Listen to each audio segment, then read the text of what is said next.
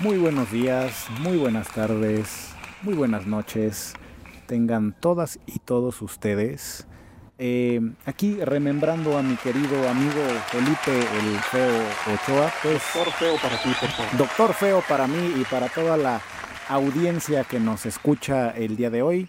Sean todas y todos ustedes bienvenidos a este su programa. Dos de tres, los reyes del pancracio de la política michoacana y mexicana también. Y bueno, mi nombre es... Y próximamente de la galaxia. Y próximamente de la galaxia. Mi nombre es Ar el Exótico Mendoza y me permito presentar aquí a mi extrema izquierda a mi compañero de mil batallas y Ricardo el técnico Zamora. ¿Cómo estás, mi querido Richard? Aquí saludando a todos desde el zoológico de Morelia. Hoy nos encontramos aquí bajo los eh, silbidos de los pájaros para ver qué vamos a abordar hoy. Qué romántico es el técnico Zamora. Y a mi extrema derecha tenemos a mi querido Felipe El Feo Ochoa, que, bueno, doctor Feo para ti. Doctor Feo, que no necesita presentación. ¿Cómo estás, Felipe? Muy bien, muy bien. Este, yo, en caso contrario a lo que dice el técnico Mendoza, pues aquí huele a león, la verdad. Eh, pero bueno, pues vamos a darle a estos temas que vienen súper candentes. Vamos a desmenuzar un poco de lo que ha ocurrido últimamente en el panorama eh, político y social de Michoacán. El sábado, sí fue el sábado, ¿verdad? Sábado. El sábado pasado por ahí tuvieron a bien eh, invitarnos al plan de apoyo en Michoacán, donde se suscitaron eh, diversos factores y donde se llevó la nota un montón de cosas, menos el plan de Michoacán. ¿Tú cómo lo viste, mi querido técnico Zamora? No me salió la presentación tan poética como Adán Augusto, pero bueno, en esta visita que hizo Adán Augusto a Morelia el sábado, pues con la finalidad de presentar una segunda reunión de este plan de apoyo a Michoacán, yo creo que todos esperábamos una evaluación de lo que había presentado Andrés Manuel en su visita a Morelia. Eh, yo creo que todos también estábamos esperando, a lo mejor, como tú muy bien lo decías, en pláticas privadas, pláticas privadas, Ar Mendoza. Ahí, en el jacuzzi donde estábamos con Tenorio y, Ya no mencionen al pobre Tenorio, ¿no? que está guardado. Necesitamos hacer algo, una vaquita ahí para sacarlo, hombre. Perdón, mi querido Richard, ¿me decías?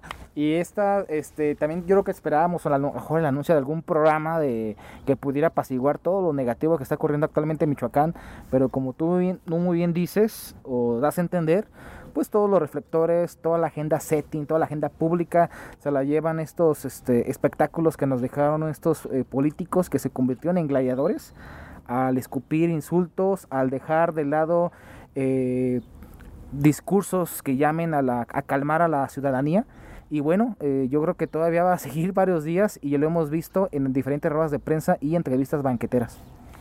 ¿Tú cómo viste eh, esta toma de la tribuna por parte del, eh, de Toño García Conejo, eh, medio hermano del exgobernador Silvano Aureoles, donde pide eh, por ahí que pues que se olviden un poco los rencores, que se deje de criticar al pasado y que se vea por y que él. llamen a la unidad. Y que llamen a la unidad. ¿Tú cómo lo viste, mi querido doctor? Lamentable, la mera verdad. Lamentabilísima. ha sido eh, uno de los este, ri- ridículos más grandes de lo que ha sido de la política en Michoacán en los últimos tiempos. Este, yo no digo que se hable con un discurso de ese estilo, que se busque pero alguien que no lo puede hacer, que no está calificado tan solo porque hay una consanguinidad, este, pues es el, es el hermano del ex gobernador del estado sobre un eh, gobierno que tiene sus puntos negros, ¿no? Por sus malos manejos en el aspecto de la corrupción. Creo que no era el lugar, creo que no era el momento y creo que no era ni siquiera en esos mismos micrófonos. Qué bonito habla mi doctor. Yo siento que ya hasta lo vamos a andar libro. Sí, ya su libro o lo vamos a candidatear para el 2024, ¿no? Porque vaya que hacen falta perfiles Por así el como pez. Aquí por el lo, que, aquí lo que más hacen son libros, aunque luego estén guardados allí en la bodega de Casa de la Cultura, pero lo que más hacen son libros. No, yo creo que hacemos otra cosa. Oye, mi querido técnico, ¿cómo viste las declaraciones del día de ayer de Octavio Campo? ¿Crees que fue, eh, en lugar de presentar un plan de acción, fue un meeting de Morena, este plan de apoyo a Michoacán? Bueno, antes no sé qué tan preparado o qué tan estaba preparada la estrategia para que el medio hermano, pues bueno, se subiera, tomara la tribuna con el permiso de Bedoya y dijera ese posicionamiento. No sé si ya lo iban preparando, si no, no le salió los resultados como ellos lo buscaban, porque creo que hubo más aciertos negativos que positivos después del discurso, creo que le salió mal. Incluso lo han sacado de sus casillas a generar que tanto él y como tú muy bien dices en la entrevista, bueno, la rueda de prensa de ayer del Comité eh, Estatal del, del, PRD, pues eh, terminen utilizando eh, ciertos criterios ofensivos y no un discurso preparado a lo que es como tal el actual del gobierno. Y no sé si también eso haya sido una consecuencia de esta toma de este evento, de este magno evento donde pues bueno, un grupo de indígenas denuncian no la despreciable eh, calumnia o eh, hecho de que un fiscal pues es un asesino, ¿no? Entonces no sé si eso también generó que eh, cambiara la estrategia de los integrantes de esa alianza por México y que los haya llevado en un camino en los que tengan que llevar a cabo un discurso de ofensas y no veamos un discurso de un posicionamiento real como un grupo político diferente al que actualmente gobierna.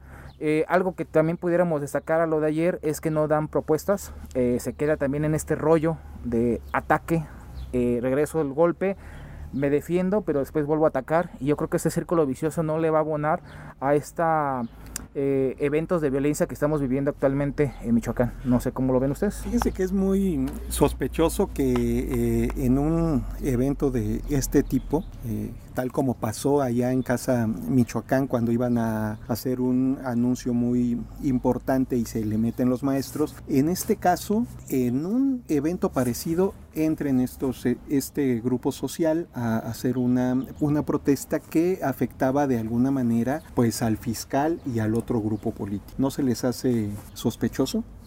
Entonces por ahí podemos entender de que es una eh, guerra política entre eh, la oposición y Morena, es lo que estás tratando. No lo estoy ¿Quién, diciendo, quién, quién nos? hay que ver. Mira, ya le están marcando el fiscal, marcando ya le estaba marcando el fiscal. Contéstale. Contéstale a ver qué está diciendo. Hola, Adrián.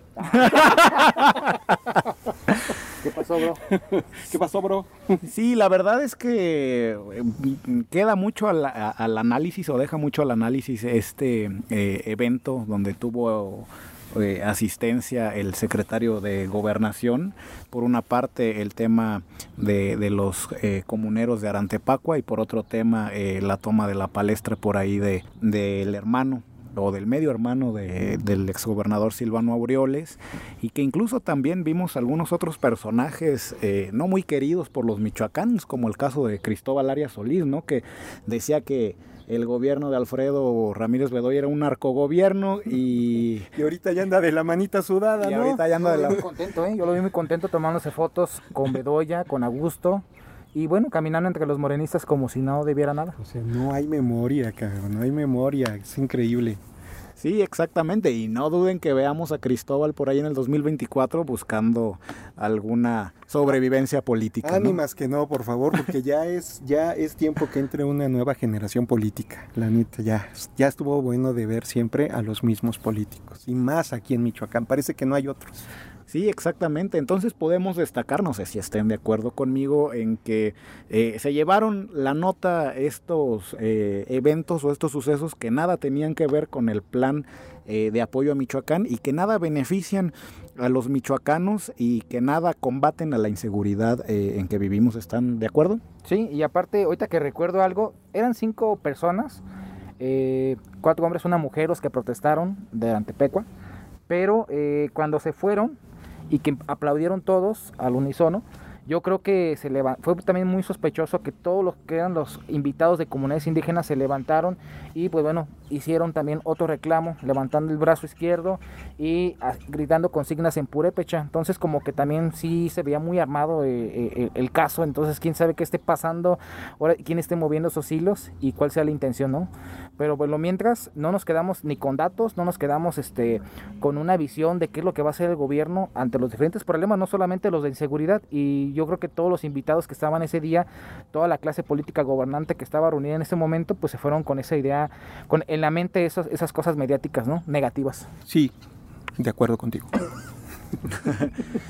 Bueno, y, y- pasando a otros temas, algo que yo ya, fíjate, yo ya ni me acordaba del PRI aquí en Michoacán. Yo pensé que, que ya ni existía, pero ayer me enteré de que eh, la única fórmula que se registró fue la de eh, el conocidísimo eh, Memo Valencia, Guillermo Valencia, es candidato a la alcaldía de, Morelia y activista revolucionario social. Eh, y, y, la exdiputada local eh, Ruiz. Casualmente fue la única, la única fórmula y casualmente todos los otros eh, aspirantes, como el caso de Wilfrido Lázaro Medina, pues se bajaron de la contienda diciendo que no había las condiciones. Dos días antes, ¿no? Dos días antes, ¿no? ¿Tú qué opinas? ¿Qué, qué, hacia dónde crees que vaya el rumbo del prismo michoacano? Bueno, aquí? primero hay que definir qué condiciones son a las que se refiere Wilfrido. Quizás no había las condiciones para que él ganara, ¿no? Entonces dice, ¿saben qué? Pues mejor me bajo, ¿no? Y le doy aquí todo mi apoyo a este memo. Creo que eh, el PRI anda buscando una nueva forma de, de darse a conocer y creo que actualmente no tienen una figura tan mediática como lo es Memo Valencia, que durante un buen rato ha estado trabajando las redes sociales con este tema de la seguridad, de que hay que atrapar a los rateros, a los angelitos, hay, a los angelitos que hay que irlos a buscar, que quién sabe cuánto, ¿no? Entonces ellos yo creo que le van a ir dando por ese lado, van a van a buscar, inclusive y creo que el nuevo eslogan es ese, este tiene algo que ver con lo de la que también es parte de su nombre de partido, que es parte de la eh, aso asociación que tiene Memo, y van a ir buscando darle juego a esto. Bueno, el PRI en esta nueva alianza de partidos que ya, que ya tienen, que es PAN, PRD y PRI, pues el PRI creo que tiene mano en esta ocasión, este, porque dio buenos resultados en las elecciones pasadas y creo que le toca este, nombrar a la mayor cantidad de candidatos en, en estas próximas elecciones. Y Memo tendría que ser esa parte, ¿no? Nomás cambiarle toda la inercia que tiene un partido de tantos años, que se maneja de estas maneras, donde este, es muy difícil que perfiles... Eh, novedosos, jóvenes, con otras ideas puedan trascender, pues tiene que hacer uso de estos, este, de estas personalidades. Hay que ver, hay que ver cómo va esto. Oye, pero ahorita que, que, comentábamos el tema de Wilfrido, de que a lo mejor no estaban dadas las condiciones para que él ganara, sí vemos procesos, seguimos viendo proceso tras, tras proceso eh, interno del PRI que son cero democráticos, ¿no? O sea, por ejemplo, vemos en Morena, ¿no? Que hay un montón de voces al interior del, del partido que pues se oponen a la dirigencia, se oponen incluso hasta al mismo gobernador, etcétera, pero en el PRI no vemos a nadie que diga, oye, eso fue una imposición, o cómo es posible que solamente una fórmula.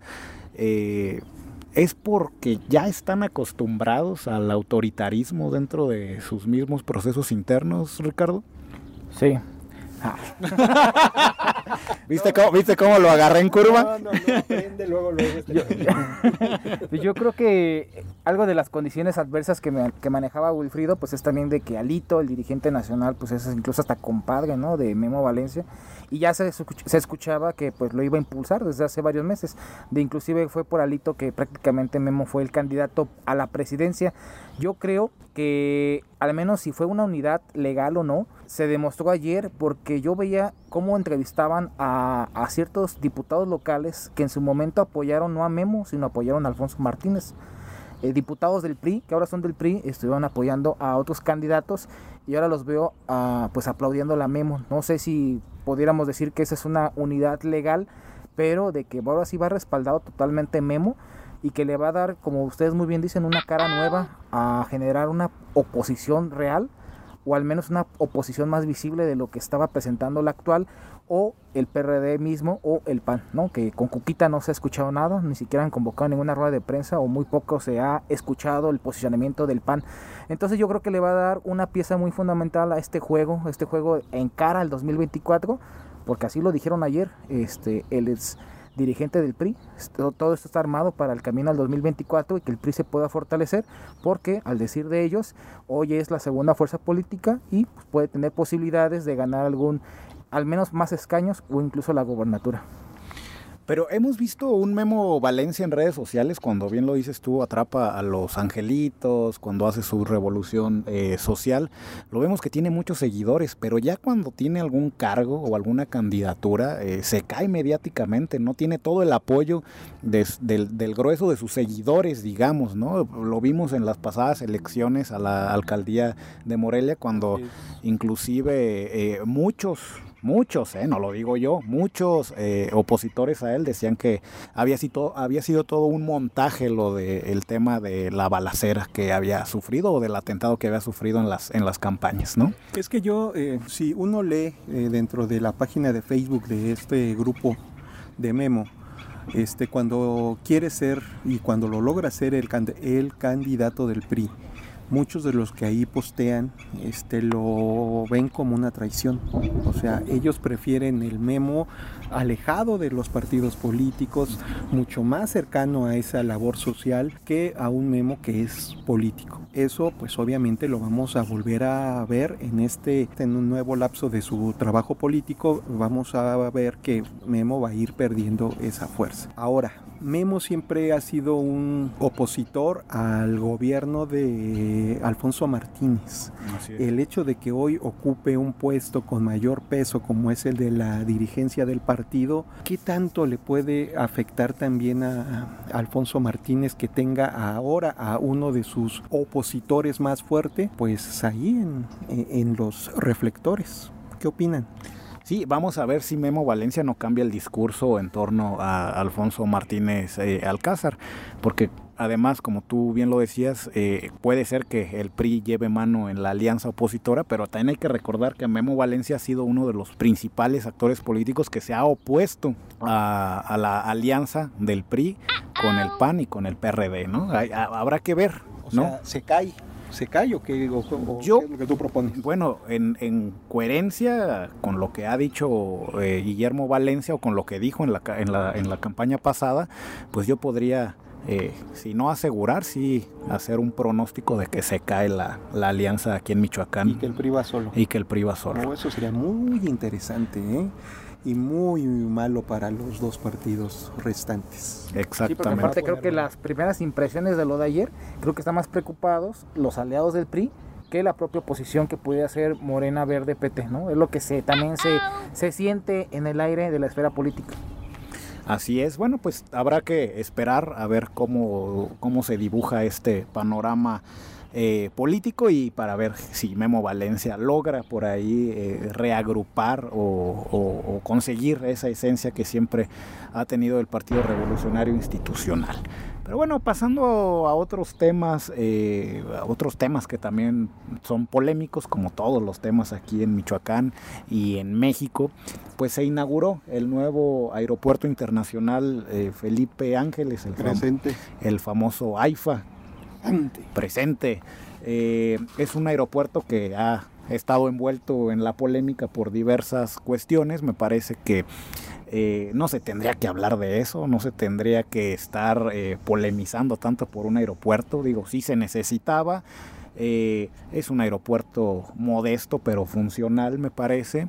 Yo creo que eh, va muy acorde con el país. O sea, nosotros no somos un país de primer mundo como para pensar en un aeropuerto carísimo, carísimo, este, lujosísimo. Pues no, somos un país del tercer mundo que ocupa tener obras que funcionen. Así, es. Así sea contra ayudas. Así es lo que eso es lo que somos.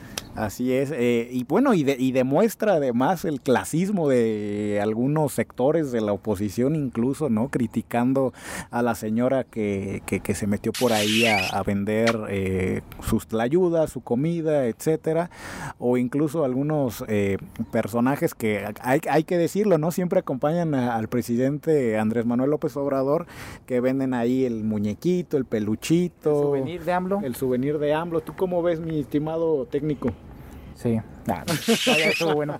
No, pues mira, fíjate Ya que ya empezamos los margazos aquí. Este, yo creo que, como tú muy bien dices, un aeropuerto modesto. Creo que muchos aeropuertos en los principales países o los, los- los países más eh, poderosos económicamente siempre tienen un aeropuerto internacional y normalmente tienen uno o dos aeropuertos eh, conexos. Que en este caso el aeropuerto internacional de la Ciudad de México, que tiene cerca de 900 vuelos por día, va a tener como ayuda este aeropuerto de Toluca y este aeropuerto de Laifa. Finalmente no se convierte en ese proyecto de calo internacional como se manejaba con el periodo de Enrique Peña Nieto y creo que lo que hemos visto no solamente ayer, hoy y mañana, sino todo este contexto, como tú muy bien dices, estos golpeteos mediáticos en torno a la obra, creo que es lo que nos espera cuando se llegue a inaugurar Dos Bocas, el Tren Maya, etcétera, ¿no? No sé si hay más obras importantes de, de esta administración de ABLO, pero creo que esas obras eh, pivote de la administración de la Cuarta Transformación van a estar, eh, van a ser objeto de esta pelea mediática y yo creo que mientras sea funcional, como ustedes muy bien dicen, y mientras haya eh, descartado un proyecto que a todas luces estaba envuelto en la corrupción, como lo era el proyecto de Peña Nieto. Así, me comentabas eh, fuera de los micrófonos, Felipe, que se critica por criticar, ¿no? Muchas, muchas, muchas de las veces. Yo lo que comento fuera de los micrófonos se queda fuera. Ah, ok, perdón. Bueno, entonces. No, sí, claro, claro, claro. O sea, este, yo creo que ahorita estamos en un ánimo más, este, o, es- o se está, principalmente en las redes sociales, se está en un ánimo más de criticar por criticar que, pues, en ver también, digamos que los aciertos, o sea, este nuevo proyecto que se culmina, eh, Andrés Manuel no se tuvo que madrear a nadie y Fox y Peña Nieto se tuvo que madrear a los comuneros, se madrió a la gente de los pueblos de por ahí cerca, o sea, hubo un sinfín de cosas y en este gobierno Andrés Manuel no se tuvo que chingar a nadie. Y salió, y salió en tiempo, en forma. Así es. Yo creo que también algo que logró afectar, pues es que eh, su inauguración previo a esta revocación de mandato, no sé si ustedes considerarían que hubiera visto un cambio si esto fuera inaugurado mucho tiempo antes o mucho tiempo después.